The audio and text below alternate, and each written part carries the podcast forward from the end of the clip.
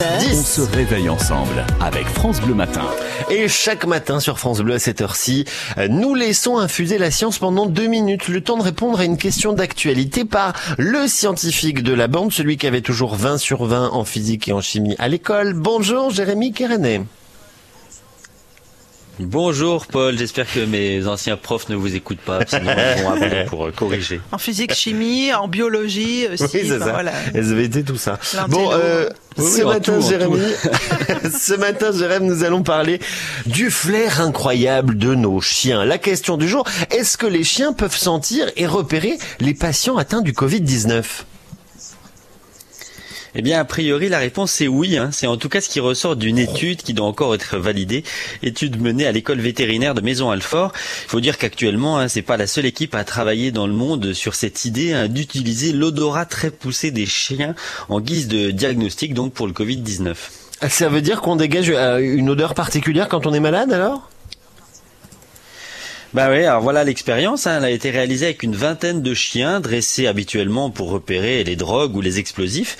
Et là, on leur a fait sentir de la sueur prélevée chez des patients atteints du Covid. Puis on a placé les chiens devant plusieurs échantillons de sueur, parfois provenant de gens malades et parfois de gens pas malades. Et les chiens sont parvenus presque à chaque fois à faire la différence. Alors je le disais, hein, c'est que la première phase de cette étude, hein, une deuxième est en cours actuellement pour, euh, pour confirmer encore ces résultats. Mais c'est quoi l'odeur euh, qui, qui se dégage C'est c'est quoi C'est une odeur C'est le virus Euh, Qu'est-ce qu'ils sentent?